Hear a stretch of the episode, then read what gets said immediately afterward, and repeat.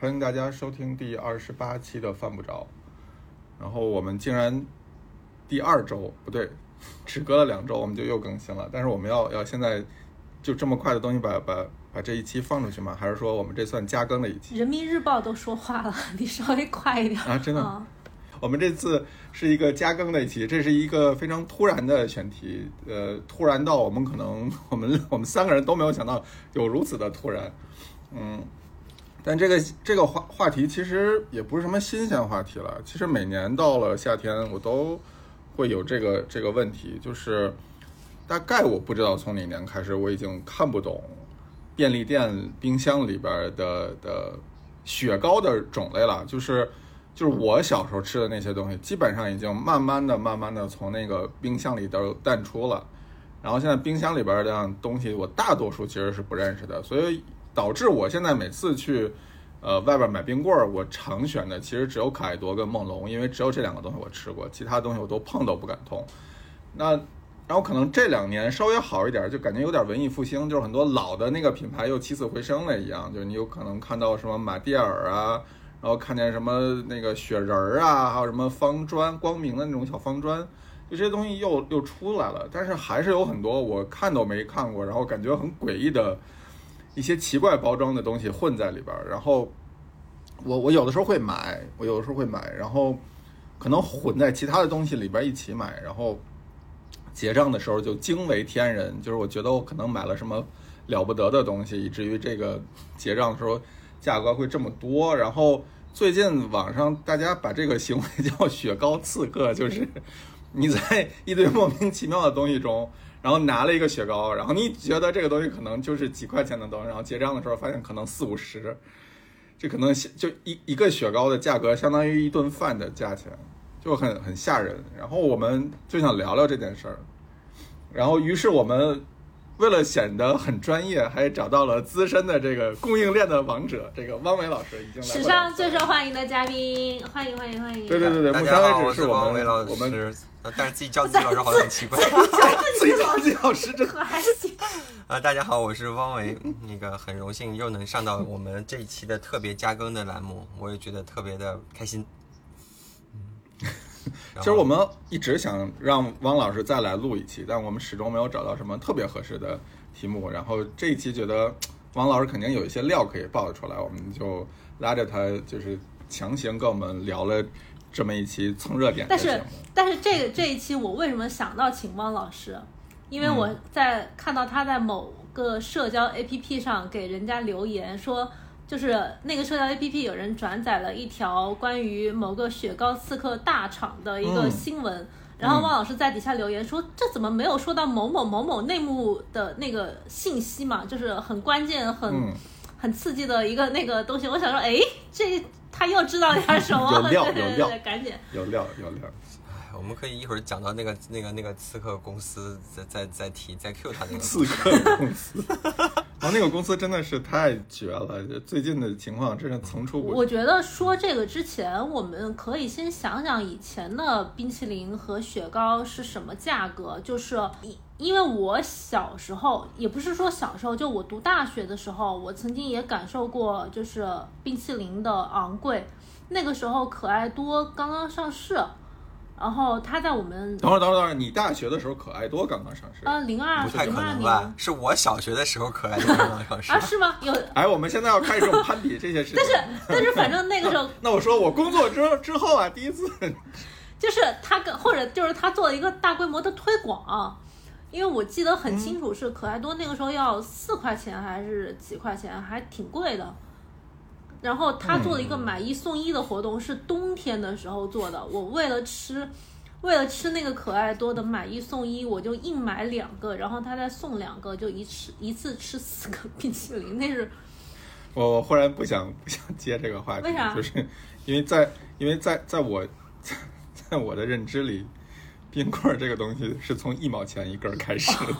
哦，那我也经历过那个时代，我还经历过不要钱的，就是我们小时候，我爸爸有校办厂是吧？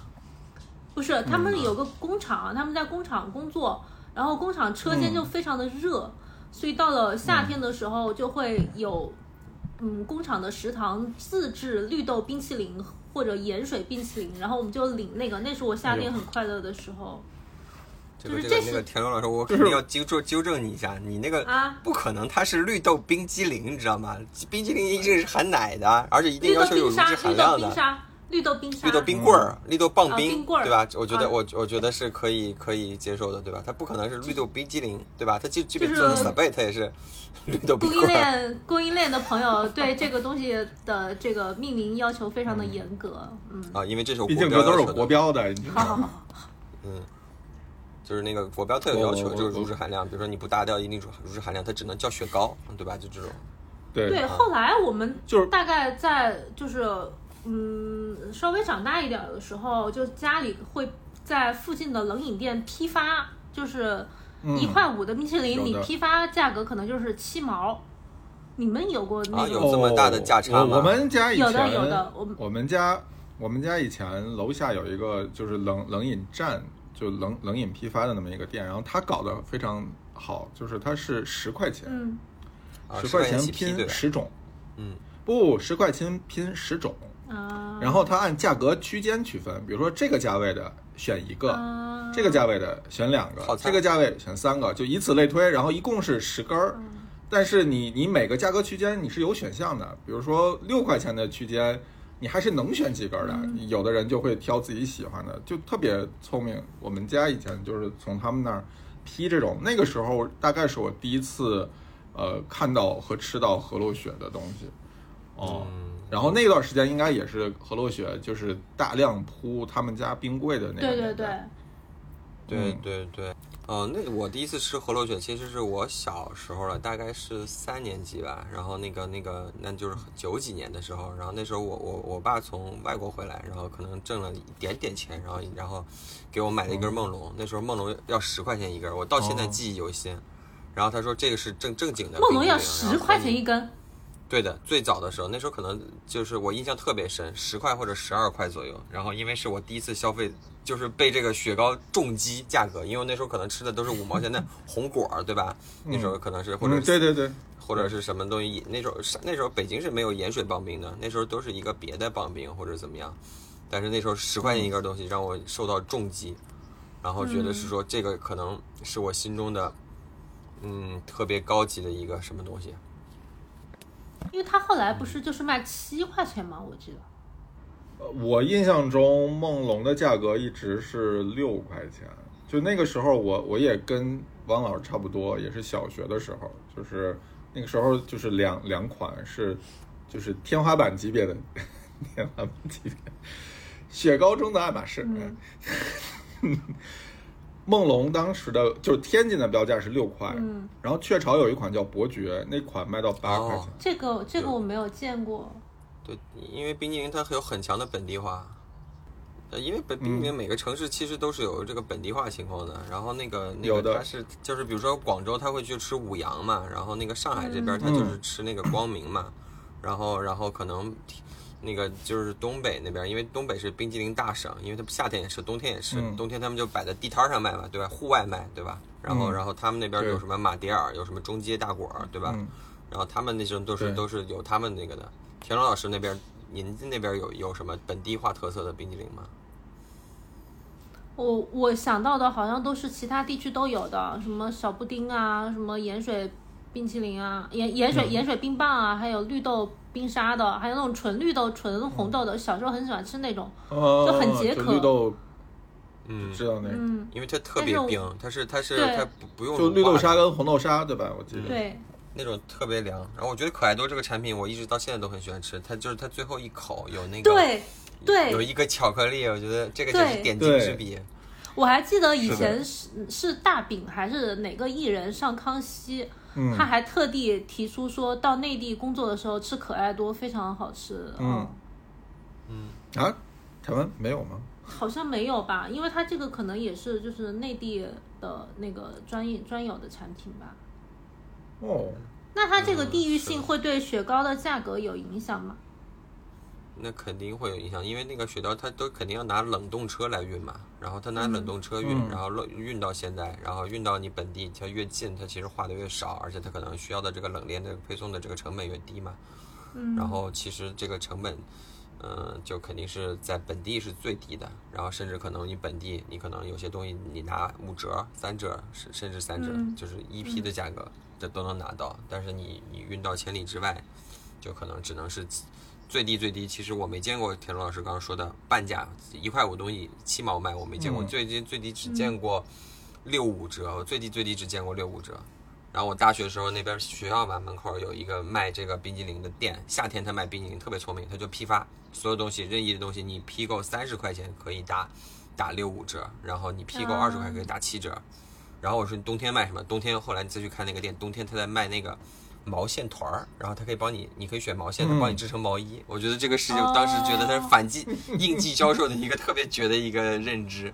嗯，哦，我们那个时候卖是就是我们是一个很大的居民区，然后居民区的某个角落里面就有一个非常冷的冰库。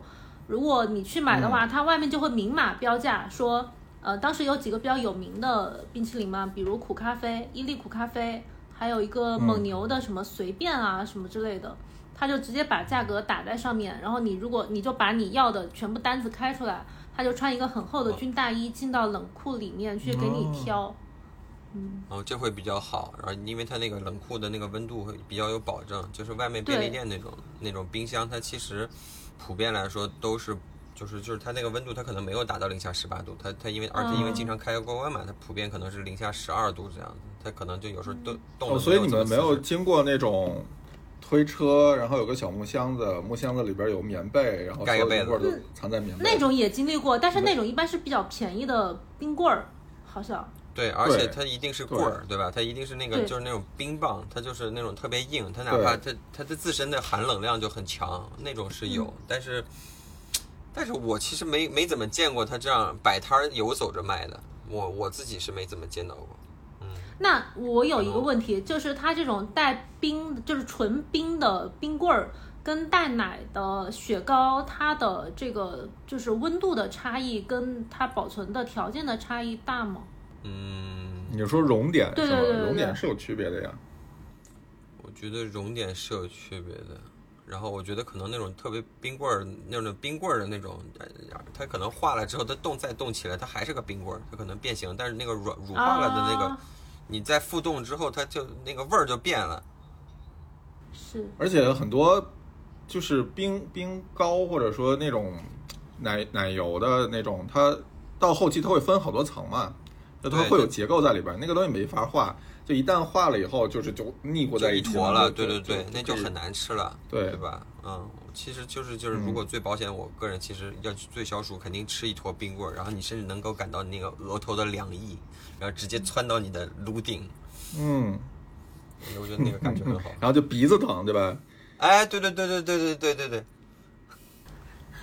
好。但是那个时候买买冰淇淋，就是基本上价格它是标出来的，你没有见过我觉得可能就是那个时候的价格浮动非常的小，或者范围很小。它就五毛钱到一块五到两块那个，对我，我印象当中基本上都很难超出一到两块，就两块钱以上就已经属于奢侈品了。嗯就普遍人都是吃一块上下的。嗯，就以前吃什么火炬啊，也就一块一块五，然后你要吃个便宜的雪人，可能是五毛。嗯我觉得后面有一个时代是，我觉得后面有一个时代是和路雪那个时代，然后和路雪那个时代，嗯。它那个所有的那个那个冰柜，因为都是和路雪牌的嘛，它只允许那个冰柜放和路雪自己的东西。然后和路雪它还很贴心的放一张那个贴纸，然后然后说梦龙嗯。六块，然后可爱多三块五，然后什么百乐宝几个钱，然后绿色舌头几个钱，他会很贴心的贴在那里，而且里面没有什么你不认识的东西，然后你不认识也可以通过那个图鉴认识，对吧？这个是这样子，是的，但现在这个传统已经没有了。相当于是和路雪在抢占便利店和小卖部的渠道的时候，他就把它的价格和市场教育也都做好了。是的。嗯以前以前嗯看价格是一件特别明显的事儿，就是除了王老师刚才说那种贴纸，有的时候他还会在旁边立一个大的展板，就插在那个、嗯对对对。那个那个冰柜的旁边儿，箱就纸然后也箱板板是由上往下。对啊，对啊而且他可能有些还会送一个伞，然后因为不能让啊对对这个头颅对。姐会送一个伞，那伞上面它可以放那个板儿，然后它那个板儿其实有时候嗯。经常去看那个板儿，说哎，好像今天有一个出的东新出的东西，因为它那个冰棍儿啊。它不能不能晒嘛，嗯，这个东西跟那个快时尚一样，就是它非常更新迭代奇快，就是你几天不见就感觉又出新品了，就是当时出过很多奇奇怪怪的东西。而且他们品牌之间会互相抄，就是会 copy 一个很类似的产品，它但是它换一个名字来叫。我我印象中，那个时候最主要的就是雀巢跟雀巢和和鹿雪，后来，后来后后来蒙牛和伊利，蒙牛对和伊利蒙牛后来蒙牛和伊利，然后但蒙牛的其实其实它那时候我印象里最大的一个大单品应该是那个绿色心情，然后第二个是嗯。随便，嗯然后那个嗯伊利应该最最最我印象里最大的一个大单品是那个巧乐兹，巧乐兹和苦咖啡，是，是吧？是苦咖啡吗？哦，我我没吃过苦咖啡。然后对火炬好像也是伊利的，然后嗯蒙牛火炬也是伊利的。你知道蒙牛那个绿色心情，我前阵子在便利店里面看，我记得以前它不就是一个绿豆沙的，那个、嗯那个冰沙类的东西嘛？结果它现在变成一个青梅的一个什么，就是嗯那种功能性的冰淇淋嗯，功能过两年说不定还有油甘的呢。啊，就是它好像是有有利于你什么肠胃还是啥，我忘记了，反正是个青梅口味的，嗯就不是不再是绿豆沙了，然后价格也贵了一些。你说嗯会不会这个以后都是时代的眼泪？就是以后提起来，好像说，哎，我以前什么什么东西灭绝了，之前我们还吃过，就是。我们还吃过真正有 有脂肪、有糖的冰淇淋，因为现在很多都是号称就是什么零糖啊啥的代糖哦，我，买过，买过，买对过好多呢。何洛雪也出过。对，啊，你去还买好多啊！我我我现在其实我自己个人现在去便利店看，我觉得好多好多都是无糖的饮料，我都不想买了。对我也是，我就想买点真正的饮料或者或者那个甜哎，品。你们这些你们这些瘦子真的是，能不能做个人好啊？，那那我想那我想问回今天的那个主题，那为什么现在的便利店里的冰淇淋价格会看不清了呢？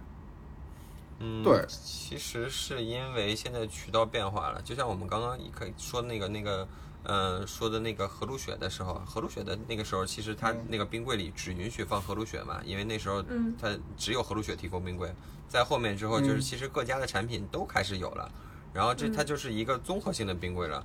但综合性的冰柜，和路雪是不可能给蒙牛印刷它的价格是多少的，因为我也不控它的价儿，对吧？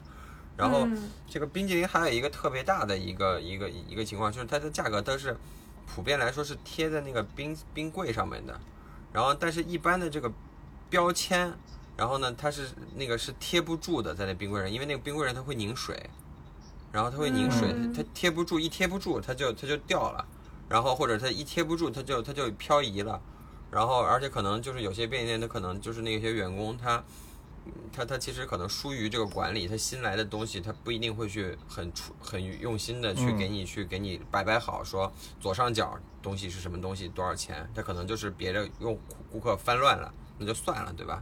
然后可能你会发现嗯，就会有这种情况。当然，我还有一个特别一个猜想啊，就是这些嗯便利店的店员他故意不给你看，就是让你嗯结账的时候发现说，刺客，然后杀你的。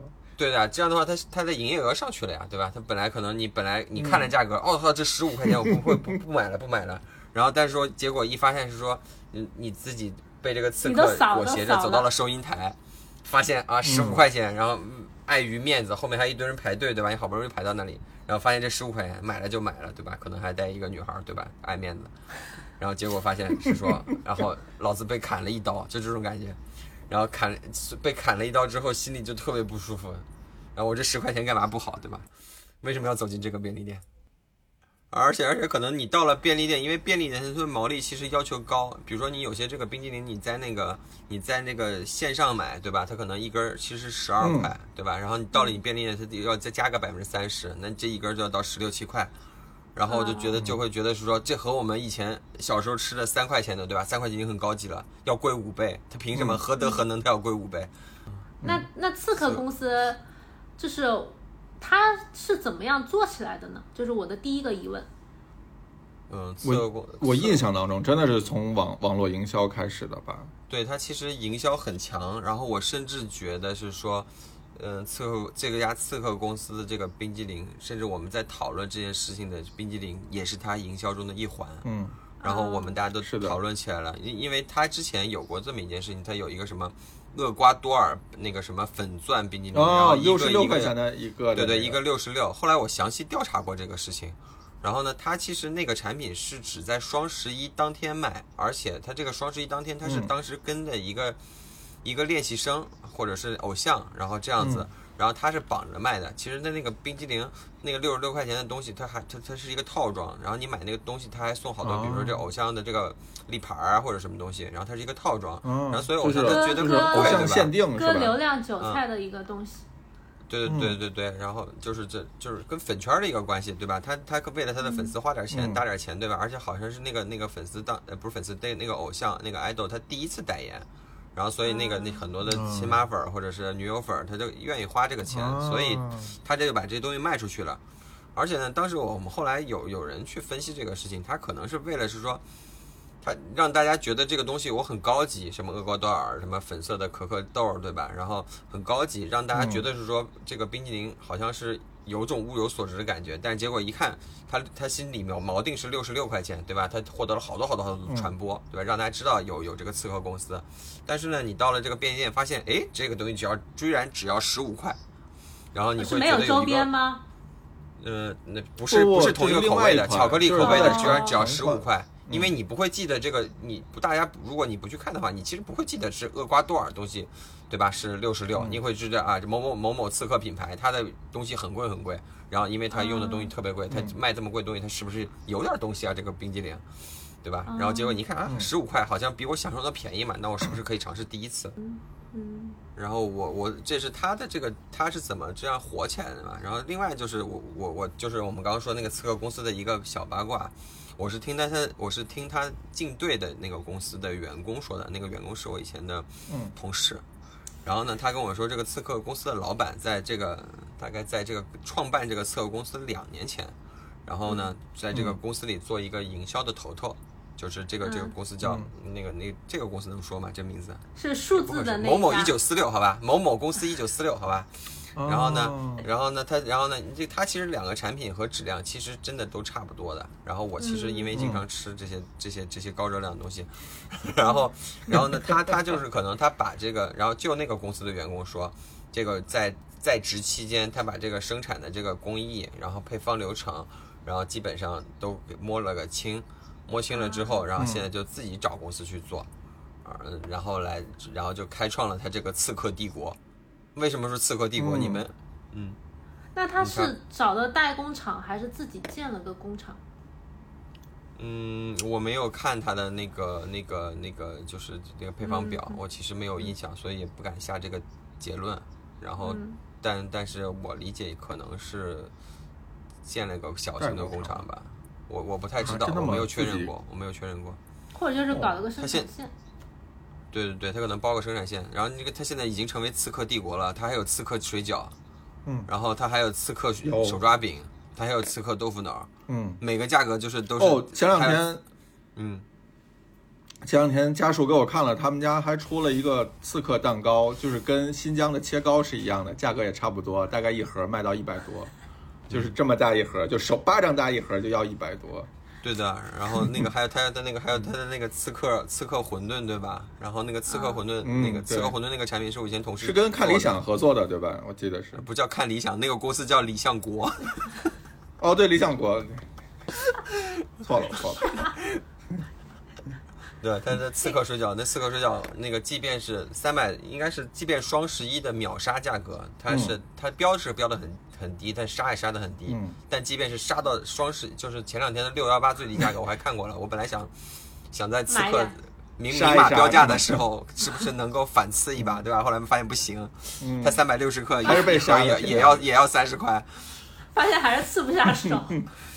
对对嗯对，它它还是会被它反杀，对吧？就算了，嗯这个这个冷速冻水饺，你当然它用了一些更高级的工艺，比如它用液氮冷冻的，但是我觉得这个液氮冷冻不值得它卖这么贵。对，是的，嗯，而且这这件事情听起来就很很，感觉很，你也不能说虚假，但是你就觉得说液氮冷冻这件事情也并没有很高级，因为我之前去过五羊的工厂，五羊是哪个工厂？广州的，广州的，州的呃，现在应该是雀巢的。然后我去过他们工厂看，呃人家现在制冷都是有一个非常大的那种制冷的，呃，它叫它叫隧道，嗯，就是你的原料从这边进，然后它经过那个隧道之后，就已经变成了一个一个的冰棍儿。然后人家用的是氨，比液氮可厉害多了。氨啊，为啥比安不会吧叶丹厉害？液氨，哦，液氨，液氨？哦，嗯，不是很懂，但是不影响我就是理解这就件事情。就更更嗯对，反正就是更厉害的一种媒介，就是嗯嗯，我很奇怪，就是说这个刺客公司它之前其实它主要的宣传点是在它就是用料非常的奢华，对吧？嗯，但因为这件事情还被上海这个处罚了。对，被市场监督局处罚了。嗯哦，那个对故事啊，就是因为虚假嘛。汪老师然后那个讲一下故事跟啊，那个故事跟知乎网友，哇塞，简直是，简直是不那个就是千丝万缕。这个故事就是有一次，这个业刺客公司他找到知乎的很多食品圈的大 V，他没有找我啊，所以所以我可以直接说这个故事。然后然后他找了一些比如食品科学的这这个第一类回答，嗯，所有的公司都听一听接下来说的话啊，你们就心里有一个数。如果未来想在知乎上做营销，看看有哪些人你是得罪不起的。好，王老师继续。然后呢，他就找什么叫黑恶势力，对不对？啊，然后他后来就找了好多的那个就是食品圈的大 V，然后然后就去嗯就去，因为他们的那个 brief 就是说，哎，你能够好好的说一下我们刺客的雪糕真材实料，物有所值，对吧？其实你花十几块钱嗯能能够比，呃，可能可能就是媲美那时候三十块钱的哈哈根某斯，对吧？然后对吧啊？然后通用嗯通用的嗯那种，对吧？然后你可能能得到一个一次性时间的享受，对吧？然后你你因为它真的是物有所值的，虽然你轻奢，对吧？轻奢，你花一点小钱享受一些嗯一一嗯嗯一刻钟的快乐。然后呢，就就其实，而且就是 一开始，他还是有点流量的，因为他在他从这个什么就是制作流程啊，说乱七八糟的都是确实是，啊、大家也会去从配料表去说说啊，这东西其实还不错，对吧？然后呢，但是突然有一天，不是我和我没关系，突然有一天，这个流量得到了反噬，就是有很多人看不下去了。然后呢，就是就是你，因为你一味都吹嘛，都吹好的，他一定会有人来唱反调的。然后呢，突然有一天，嗯这个有一个唱反调，不知道是谁，我已经忘了是谁了。然后那个有一个唱反调，有一个特别有力的证据，他被市场监督管理局处罚过，然后然后把那个 法条拿出来，然后那个处罚那个凭证说啊，他在用普通的葡萄干儿，然后自称是高级葡萄干儿，然后他用什么什么哦陈年干酪，然后其实什么没没有那么陈年，然后因为这是法条，你基本上不可能有翻身的机会的。然后呢，那个，然后所有给他吹，就是帮他做广告的那些大 V，然后也被拎出来，拎出来示众，然后，然后，呃，刺客公司就在这里，就就就在这个知乎这个平台彻底翻车了。然后，然后，然后之后，反正就我印象里是再也没有打过广告了。我那我想提一个嗯问题，如果他当时找了你，你会接这个广告吗？嗯，如果找了我，因为他是已经那时候已经已经那个了，就是我可能会看他 brief 吧，没有，不哦。不是，他已经他是已经是找知乎平台合作的，然后然后那个平台就相对来说，它是一个不是那种那种那种私下行为，所以其实其实就是这个嗯是个半就官方的。对对，而且就是说实话，就是我们为他们讲话的那些那些那些大 V 们，他其实还现在还好好活着，对吧？而且但是那个其实我说实话，因为因为一般他看到 brief，他也不太会可能会去查他什么受处罚的记录，而且你看他配料表，你也看不出来那么多的问题。没错而且他的没错他的这个卖点就是他的什么十几块钱享受到三十多块钱的那个口感，我觉得听起来是没有任何问题。对，对对对，其实我如果我我坦诚的说，如果是我的话，其实我可能也会接，然后但是可能不一定写那么硬啊，然后不一定会吹那么响，因为我一直是不是一个很好这样的人，然后但是说你要我翻车，我一定翻车的，然后一定翻的，只不过今天我没翻，所以我可以在这里 摇头摆尾的，对吧？成。哎，那既然我们已经说到了，就是刺客公司的这个东西跟哈根某斯，就是你至少他在宣传的时候都想拉拉这么一的对标的产品东西过来。就是对，那嗯那你们觉得这两个东西有就就先问一下，你们都吃过了对吧？嗯。反正嗯。对常老师已经吃了对吧？那你觉得这东西有有这么大的区别吗？就是说价格上会会翻很多倍的区别？我说实话，我已经很多年没有吃过哈根达斯了，就是我有点忘记它的味道了。但是你如果，嗯、就包括其他的那种街上卖的比较贵的冰淇淋，以前那个还有什么倒扣什么 不撒，那那个不记得啥牌子。倒扣不撒，是那个羊肉片儿嘛？？DQ，对那个是 DQ 低端冰淇淋。哦，那个是低端冰淇淋吗？那个不啊那是是也要软冰二十多块钱？哦哦哦，而且就是你你想一下，其实那个 DQ 性价比真的很高，然后它那一杯，嗯对，它那一杯是五百毫升或者四百毫升的杯子，对对对，其实是二十多块钱。其实其实，而且我基本嗯上不可能我一个人吃得完那么大一杯好冰啊。它是啊我觉得其实分享杯这么算来，其实还行。其实价格嗯我我是能接受的啊对，还有还有卖巧克力的那个叫啥牌子？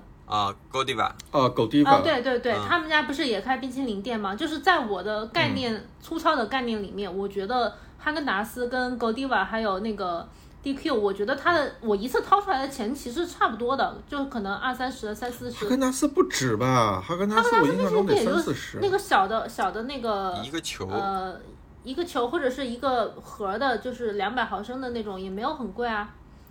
三四十吧。对啊，反正我觉得差不多。你二十跟三十哦区别很大吗？我觉得差不太多。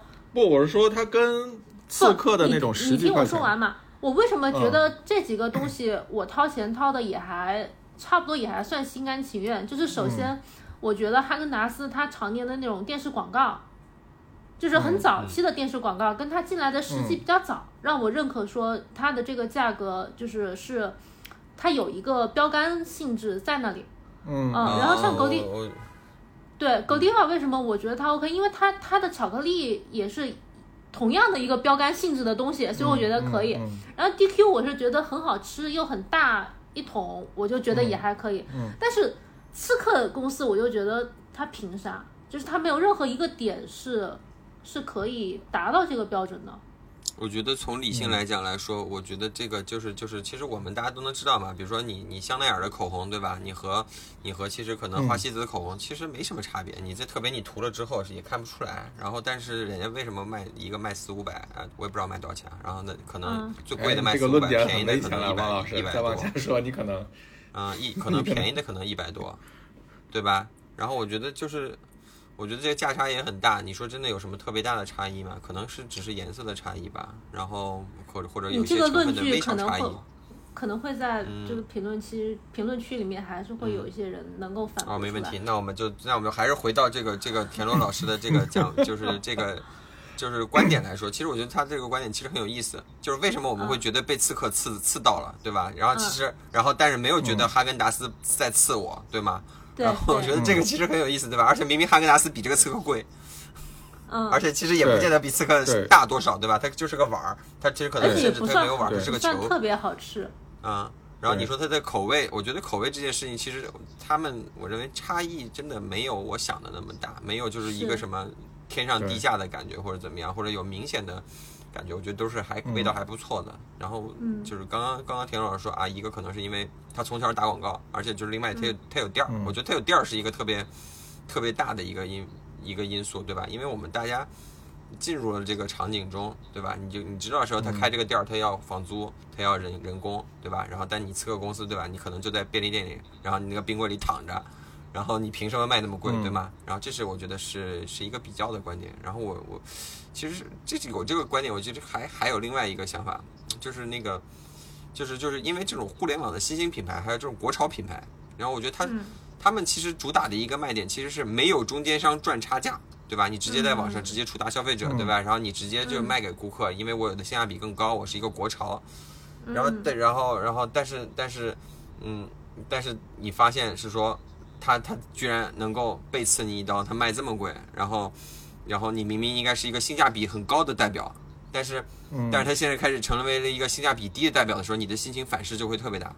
我觉得这是一个很重要的一个思考，还有包括现在，就是我们以前吃就是吃东北大板，对吧？东北大板它三块五一个的时候，然后我觉得性价比好高啊。然后前两天我被这个东北大板儿背刺了，那那一个什么什么纯元巧克力口味，然后然后一个一个打开也要十块钱，十哦十我还是在网上买的十块钱，然后然后我那个线下可能更贵。嗯然后当时觉得这那个他背背背叛了背叛了这个共产主义，我感觉这种感觉。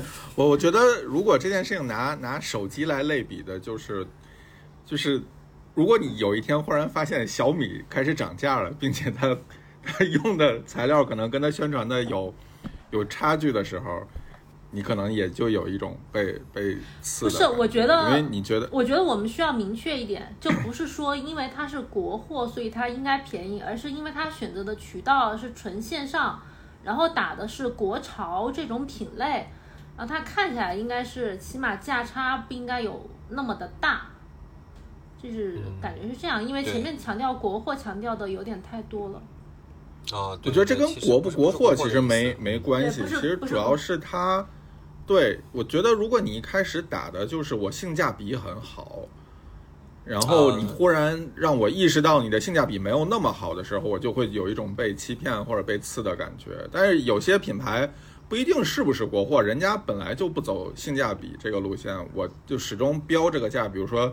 呃，茅茅台它它那个价格始终就那样，而且只只可能更贵，对吧？那就不会嗯就它比一般的白酒卖的再贵，你也不会觉得有什么问题。那比如说现在小米说了，我是一个主打性价比的品牌，然后我现在开始做一款白酒，然后我各种吹，然后你发现那个米用的也挺一般的，可能就三块钱一斤的米，你就觉得说，哎，是不是也有背刺的感觉？我觉得那其实，可能是这个。那我们其实可以引申到抽象出来，是说，其实背刺其实是一种预期和你自己固有的预期背离的感觉。对对，预期违背，你可能认为这是一个，比如说它可能我们认为这个产品它可能十块钱，对吧？然后当你超过十嗯块钱的时候，就已经超过了我的预期了很多，甚至当你超过很嗯预期很多的时候，你会觉得啊，这是个刺客。然后，但是说，我觉得可能还不是一样，就是我觉得绝对价格可能并没有那么重要。就比如说像刺客的这这个雪糕，我虽然十多块钱，但我打的是我的材料的成本极高，嗯让你觉得啊你虽然花了十几块钱，但我给了你你十几块钱应有的，或者说超于这这个价格你能拿到的东西。嗯，对，还是啊预，期嘛，我觉得你看我性价比很高，因为我成本就摆在这儿了。他我我记得他们老板在接受采访的时候也是这么说，就是我们成本就摆在这儿，所以我就是这么多钱。然后不还有一句很有很有名的，就是你爱买不买爱买不买的那种话，对？吧？嗯，对，但是后来就是被被官方打脸，然后说你用的东西没有你宣传的那么好。我觉得这个其实才是问题的最关键的地方，就是你你你告诉我的是一件事情，然后。就是你的价格已经让我觉得说，哦，我很吃力，有一些吃力了。但是我觉得我为了你跟我说的这个品质，我觉得我可以尝试一次。但事后你跟我说你根本没没这样做，就感觉有种被渣男渣了我。觉得总结起来，它可能就是有两点，一个就是价格极度不透明，嗯，二个就是它跟预期就是不管是品质还是这个嗯口、口感口味，可能跟预期违背的比较厉害，就可能这两个方面结合起来。是的，我觉得可能冰柜里其他的那些刺客们也都有同样的问题在，就是你看了一个包装小小的一个，然后你觉得包装很可爱，然后你就拿去结账了，然后发现这一这个这里边包的东西二十多块钱，你可能也有一种说我这个为什么会是这样的？呃，对，而且他甚至可能也没做过什么品牌宣传，对吧？然后他，对啊，他这就是看着好像包装精美一点，结果发现这个价格居然这么贵。我觉得，我觉得国家不是反正最近好像出了一个什么什么，嗯、要求是人民日报，人民日报发文了，嗯，然说要后那个明码标价嘛？对对，上海就是反正是要求是说你必须明码标价，如果你不明码标价就会怎么怎么样，对吧？然后而且其实明码标价这只是市场监督上面最最普通的一环，然后最应该的一环，对然后对吧？然后你可能通过通过我通过这个这个方式，它可能监管的更严一点，我觉得这肯定是对大家是一个好事儿。然后之前我看过一个便利店，他把那个他他他他是就是很有良心的，他都是用那个静电贴去贴那个贴价值的。而他把那个整个的东西完全是这东西长什么样，什么钱多少钱，这东西长什么样多少钱，贴满这个冰柜的玻璃玻璃窗，我觉得那个还是很很清很清楚的。我觉得这个是值得大家或者是别的公司效仿的。我觉得这是一个特别讲良心的便利店，虽然我不知道它叫什么名字。但但有个问题就是，其实你要去便利店看，你能看得到它是把价格都标出来了，但是有两个问题，一个是它那个字可能有点小，你确实不容易那么看清楚，也跟汪老师一开始说的那个意思是一样，就是它那个冰柜上会有雾，然后有可能会把你的那个标签弄得糊。那另外一个问题就是，它冰柜里边的东西，就像汪老师也之前也说了，就是有人会弄乱，就有可能不是店员弄的，有可能是翻的人翻乱了。你根本就找不到你要吃的那个东西和它标的那个东西是不是一个东西。嗯，而且有那个名字啊，就是冰棍儿自己的名字，你也看不清它到底，你也记不住，有个包装上，名字现在都是起对有的就是稀奇好多古怪的。嗯，对，有好多字你根本不知道哪个才是他的名字，然后价签上的那名字可能是他真正的名字，你根本就没有时间对比这件事情，就是他在这里边要消耗你极大的精神力和这个时间成本，所以有时候你就是瞅一个演员还不错的就拿走了，所以我其实，在各地的那个便利店，其实就只敢吃梦龙跟跟可爱多，因为我就知道这两个东西无论到哪儿价格都差不多，我都不会被被刺激到。嗯觉得我觉得有种那种，就是有些朋友他到他到就是外国朋友他我就只吃麦当劳是吧只吃麦当劳对吧？我我这是一个我心中有的预期，他不会告诉我这里面有一个突然我不能接受的东西，对吧？是的，那我觉得麦当劳的。麦当劳的冰淇淋也很符合我的预期，就是价格我现在。看上去麦当劳的冰淇淋好合适对，啊，还经常买一送一哦，不是，对，买第二个半啊价。对，对，还有那个宜家的冰激凌，对吧？我到现在都觉得嗯宜家的冰激凌对简直是人人间人间良心，它是真的不挣钱，我感觉真的不挣钱。有没有嗯可能它成本就是比那个还低呢？嗯，它是比两块钱还低，对吧？要不然蜜雪冰城，你们吃过蜜雪冰城的冰激凌没有？没有。它比宜家的冰激凌要大一倍，卖三块钱。啊，它的摩它的摩天脆脆，然后比比宜家冰激凌要大概它是要高高个四圈儿，它它高四圈儿，然后这么高差不多，哦然后然后这么高，然后差不大概大概有十公分那么高，然后它卖三块钱，我也经常会去买。然后它是一个软冰激凌机，嗯，那我能不能理解说，比如说像宜家和麦当劳这种冰淇淋，因为它的大部分的地租是被那个快餐店或者是宜家这个家居这一部分所负责了，所以其实他自己不太有必要在冰淇淋这个品类上再承担一些房租或者太多人力的成本，所以它的成本就可以降得很低。而且因为很多人从宜家嗯出来都很容易买那个肉丸子和冰淇淋，就是它呃就是一个很这附带个这个的东西。不是的，这个其实不是。然后首它是基于两点，第一是宜家，还有那个麦当劳不好说啊，宜家和那个蜜雪冰城，他把这两个都定义为引流产品。然后特别是宜家，他他们我看过宜家那个 C 中国 CEO 的专访，他就是说很多人那时候以前他跟九几年刚来中国的时候，宜家刚来中国的时候，他们发现好多中国人就是。你来了之后逛一下就走了，就用顾顾客。然后他其实是希望说你来都来了，对吧？你可能我能够帮你创造一些属于宜家的记忆，对吧？然后然后他就把这个冰激凌就定的价格特别便宜，一开始只要一块钱。然后然后因为大家都是知道，一块钱你买不了吃亏，一块钱买不了上当，然后就他就可以这样买。然后这样的话，就来都来了是吧？而而且我而且我去别的城市是没有，就是我记得我去日本的时候去宜家还去宜家，我没有看到他有冰激凌。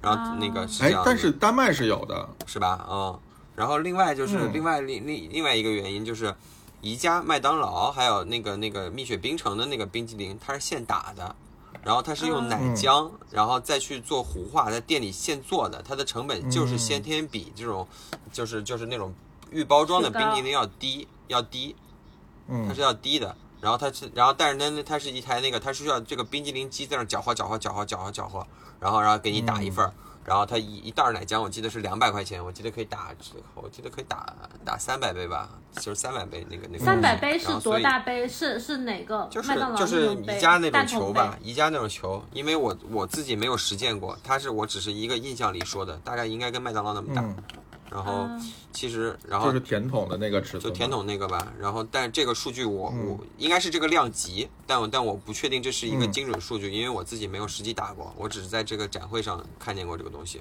然后然后知道它这个原理，它是有一个叫软冰激凌机的，就是火炬冰激凌机，所以，那嗯。我理解就是说，刺客公司它的雪糕本身是成本相对比较高的一种品类。对。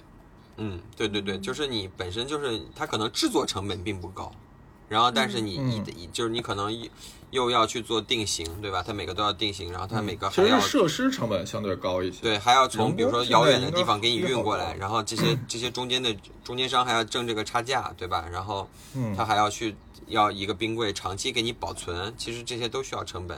但是但是那个，嗯但那个奶浆其实是不需要，就是常温保存的。然后他可能哦现打就现做，然后然后他在夏天就把这个钱挣了。嗯，明白了。因为我之前不是参观过那个五羊的冰淇淋厂嘛，嗯。就是他们那边的情况基本上已经可以说百分之八十以上都机器来来生产了，无人化，嗯。就有少量的几款单品，呃因为需要人的手工去摆，因为它那个包装小盒很小，就是雀巢有一款就是小冰淇淋方块的一个跟哦棋子儿一样的七次方 n 次方，对对对对对对，除了那一款需要人工把那个小冰砖码到它的那个小格子里以外其他几乎所有的品类都是机器生产，一个人都看不见。就是那个工厂巨大，一眼望不到头，黑的，一盏灯都没有，一个人都没有，然后只有机器在运作，然后你就看各种的那个自控仪表的灯在忽闪忽闪忽闪忽闪，然后就是成吨的冰淇淋就出来了。我觉得这个可能才是它低价的一个关键，它的规模非常经济。嗯，是的，是的，嗯如果而且他们小厂来做厂里的老师傅跟我讲啊，嗯说以前那个蛋卷还是手工做的呢，就他们有那种专门做蛋卷的那个锥子，金属的锥，啊，就是加热然后烤蛋卷。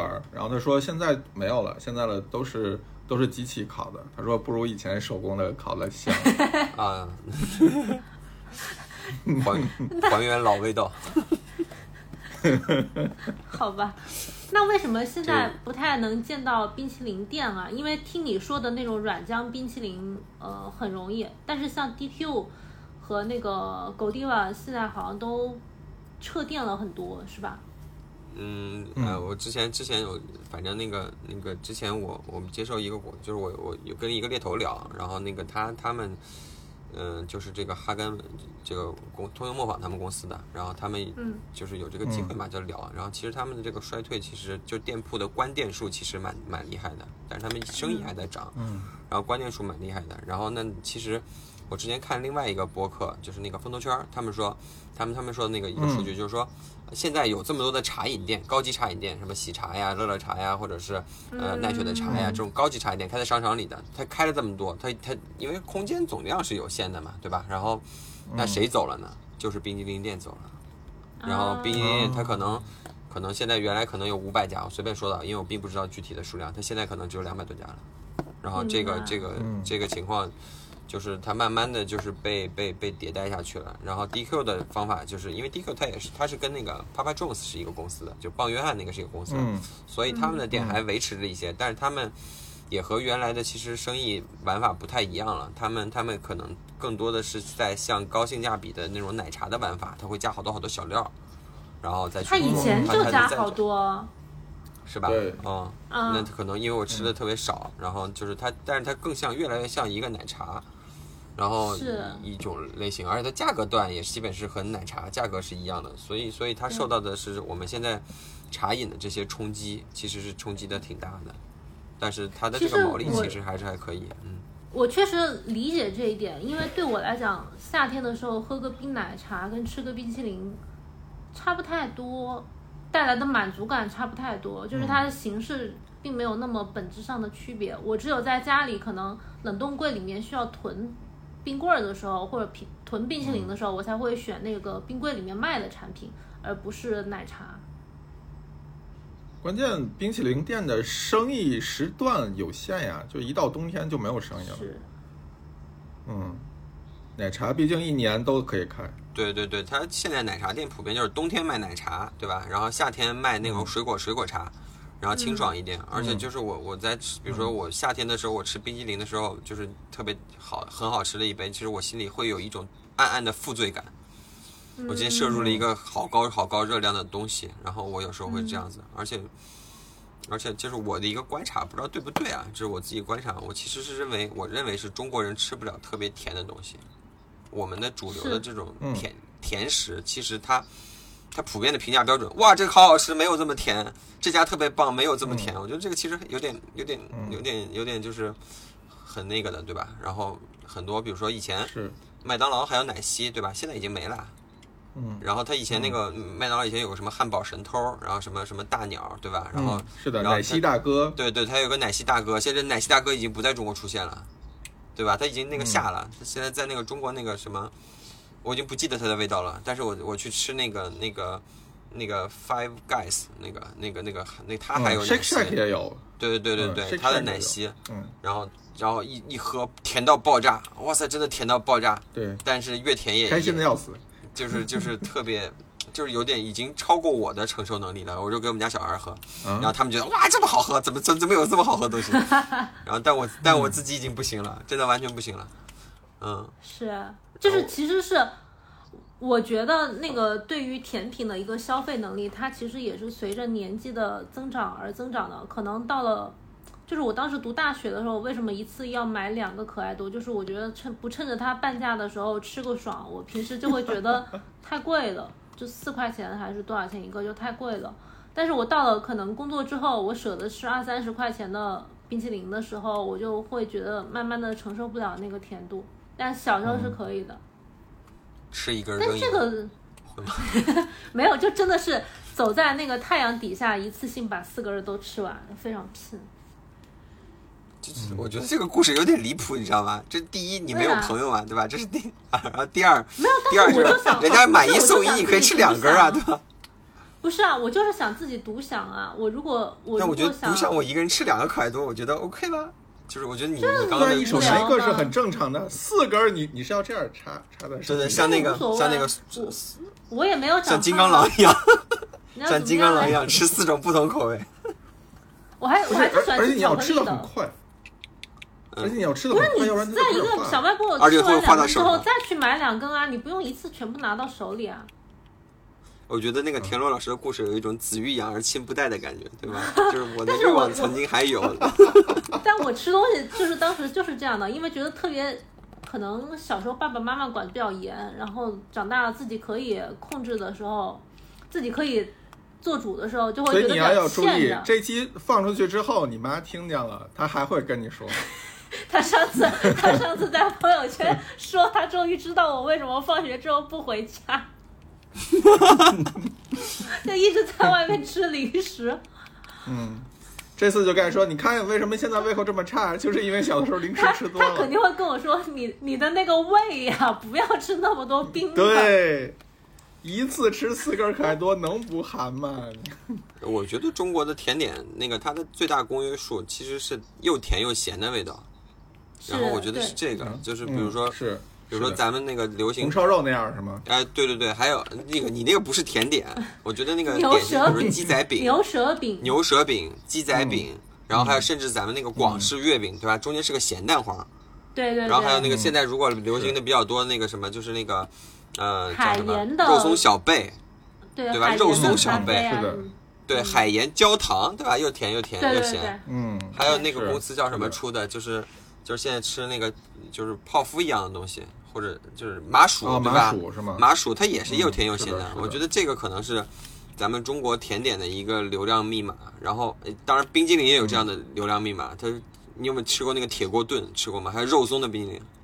啥？我我见过那个，但哦，但没有买。我嗯，肉松的那个我吃过，铁锅炖那个我没有。铁锅炖不是铁锅炖那里面是海苔，里面是海苔，嗯，有海苔。然后也有点肉松，它它就它这是一个，它是用华夫做成了一个，嗯，它做成了一个像锅一样的东西，然后里面是那个冰激凌和一些一些咸味儿的东西。但我吃过酱油冰淇淋，很好吃。嗯，你那个属于高级的 gelato，高高级的东西，你那是高级的。不是啊，就类似麦当劳那种软的，上面加一点点海鲜酱油就可以啊。我觉得加老抽应该也不错，嗯，就是要加低盐的酱油。加点老抽又香，对吧？然后又黑，对吧？又浓。少来。哎，那那那加那个海南鸡的那个酱油膏，我觉得可以。那个还有点焦糖。我还有一个问题，就是冰淇淋，嗯，我们刚刚聊的都是国产的冰淇淋，那海外的或者其他外国的品牌的冰淇淋，就是不是在内地卖的，就是比如说在韩国、日本、欧洲卖的这些冰淇淋，它也有这种营销的现象吗？我反正在欧洲的时候很奇怪，就是我我我的个人经历，就是我很少看到马路上的人是拿着开价冰淇淋，是，就他们他们对于夏天对于冰淇淋的消费大概是那么几种，一个就是买 gelato，就一个一个小碗这样崴着吃，然后还有一种就是国外特别多那种，就是那种叮叮的车，就是哐啷哐啷有一个铃铛，然后他就可以卖那种，就像王老师说那个软冰淇淋，就是他现打给你。然后你可以选各种口味儿，然后它有各种 topping 在上面，就是这种什么卡巧巧克力粉啊、巧克力豆啊这种，确实确实可以加。特别多，而且这种小店反而特别多，就各种商场，然后景点儿、游乐园、动物园，就是你能看到有人扎堆儿的地方，一定有这样的店，所以反而不大会有那种卖开价货的店。嗯然后另外一种就是他们会去超市买，但他不会买冰棍儿，他是买成盒的那个冰淇淋桶。对对对嗯，一桶就你看美剧里边儿，就是女主角失恋了，然后从冰箱里抱着一桶，然后呱那种呱吃，就都是那种那种我以前买八喜买一升装的，我也可以一次吃完。哦，那个嗯那个，我觉得价格也不贵，那一桶好像也就二三十。对。对比那个小我们小杯的要便宜很多。我们上学的那个时候也是，就一桶一桶的买，然后放到冰箱里，就是就偶尔就没事儿就来吃一盒什么的。我我觉得那个如果就是这，特别是这次就是那个，而且就是老外他们是没有冰棍儿的，我感觉就是没有它棍状的，其实比较少，它普遍最小小包装它也是碗装的，对吧？嗯，对，对，然后然后可能只有日本有，或者是我只在日本看见过，就是说它是棍状的，然后日本它嗯。便利店的这种跟我们的冰淇淋和冰棍儿的产品雷同度比较高，我觉得。对，嗯，然后还有他们也有那个盐水棒，也不是盐水棒冰，它是糖水棒冰，糖水棒冰，我吃起来，对，就是那个白白的那种。对对对，然后也挺好吃的。然后，我突然想到是，如果冰激凌店那个冰激凌上面撒一点那个旺旺仙贝粉，我感觉应该会很好吃。我 突然想到酱油粉是不是？酱油味精那个是，酱油粉加葡萄，那个是酱油粉加葡萄糖粉，好像是啊。然后淘宝上有卖这个粉的，然后我有我之前买过一点儿，然后那个那个放在那个炸鸡上特别好吃。这种财务密码我们就自己收着了。以后你 额外的信息稍微有点太多，知道的那我觉得真的的都可以啊，就是什么酱油膏啊，像这种都可以。我我觉得那个这些高级冰淇淋现在一有一股脑的出来了之后，它有一天它会它会出现在打折商店的。嗯，我也觉得。哦，零七开零七对对对，，然后它可能可能比如说到了秋天的时候，它就会大规模的出现在打折商店里。然后我今天去一个打折的那个超市，然后它那个漆还有很多，然后那个那个什么叫伊利的还是蒙牛的珍稀，就是一个挺贵的嘛，它卖六、嗯就是一般要卖六到十块钱的那个，然后它在嗯那个打折商店里只卖一块二。好便宜啊！对的，真的。然后，然后，而且其我看的其他的好几个什么都是都，而且都是印国标写的是冰激凌的，卖的都是很便宜的，就是不会超过六块钱。然后也就是说，冤有头债有主，善恶终有报，对吧？这些高级的冰激凌，它如果不 万一有一天被刺不到我们的时候，然后它就会出现在打打折商店，那时候就我们收割它的时候了。就只能他自己刺自己。嗯，我们也尝到了嘛，对吧？最终最终还是最终还是殊途同归嘛，只不过我们省下来的钱在我们口袋里。嗯，这个稀烂的结尾，我真是没有想到。啊，是吗？那我们不要紧，我们才上一下价值。来，田老师上一下价值，田老师上一下价值。上一下我没价有价值。我想，我想最后问一个问题，就是你们一般什么时候会想吃冰淇淋呢？因为我现在已经，我可能就是以前小时候吃冰淇淋吃的太过瘾了，所以我现在根本无欲无求，就根本不会想买冰淇淋。我对甜食的欲望是每天在压抑的，就是我每天就是想吃各种各样的甜食。你随时会反我噬，跟自己说，你不能再吃了，你可不能再吃了。你就要得像我这样，一次吃四个可爱多，吃一个月就治好了。嗯，哦，我跟你讲，那我会开心死，我会就继续。呃，我们家里是，就是我们家小孩睡了之后，然后那个那个我我的老婆会会去从冰激凌拿一个那个鲷鱼烧，她喜欢吃那个鲷鱼冰激凌，然后里面是啊，有一层鲷鱼，外面有一层巧克力，然后里面还有是雪糕这样子，嗯然后然后我们两个一起吃，然后那个是就是等于就是有一个。就是用这个仪式感去宣告这俩小孩已经结束，就是已经休息了，然后我就属于成人的，啊就是一个休闲的生活，对吧？开始了，有就是这样的时候，他有一个 break。这个时候我们都喝酒吗？不是应该？不会啊，你不能天天喝酒啊，嗯，好。但是小孩天天可以吃冰淇淋，对吧？嗯，就反正，哎呀我我一会儿就吃一个，我吃一个，我买了一个低低卡的冰淇淋。我跟你讲，你就是低卡的东西吃的太多了，所以你就老对这个东西有向往，你知道吧？你就你就我就是对这个对，你就得吃那种全糖，呃，全蛋奶啥的，全部都全不行不行，乎的。我我负罪感太大了，我吃那个东西我真的会就是有极大的负罪感。嗯，嗯，那个以前以前以前我以前我还干过那个，就是把那个吉拉多对吧，然后那个搞去打打成奶昔吃，然后就是以前有个牌子，大陆有个牌子叫 Cold Cold Stone 酷盛石，嗯嗯，然后然后嗯，那个我知道我知道，是那个跟炒大概三十炒冰一样，在那个大铁板上。对对对，它是在一个，它不是铁板，它是大理石板，然后它又给你唱歌，对吧？然后那个，然后那个那个东西 又也很甜，然后但是它后来就退出中国了，嗯嗯，对对，嗯，然后它是挺好吃的，也挺好吃的，然后但是但是现在已经我也是跟田螺老师一样，有点消费不动了，你看着它其实。就是是不是可以喝的稍微淡一点，对吧？就是或者喝一个。你们这些成年人呢，真的是越来越无趣了。就我甚至现在连奶茶都喝不太动了。哎，你主要是你这一轮瘦的太夸张了，就是感觉也是胃口好像比以前有了很大的变化。嗯嗯。汪老师从之前的多少体重减到减了五十来斤。嗯，对对对，就就不用不用告诉大家多少体重了。反正不是一个非常健康的减肥方法，不鼓励大家尝试。是的，是的，王王老师真的很像孕妇，就是生完孩子以后口味就产产生了极大的改变。对的，嗯。以前万老师每天垃圾食品可以吃全天都没有问题，感觉。我现在垃圾食品也可以吃全天，对对对。然后只不过我们现在吃的垃圾食品不太一样而已，也是垃圾食品，我没有在吃健康食品，照样在吃垃圾食品。嗯。真的，哎，不想聊下去了。那我们今天就这样吧，聊的应该还行。非常好。嗯，那我们各位拜拜。嗯，各位拜拜。嗯，感谢大家加更。好，感谢汪老师。感谢天罗老师，感谢雨前老师。拜拜。拜拜。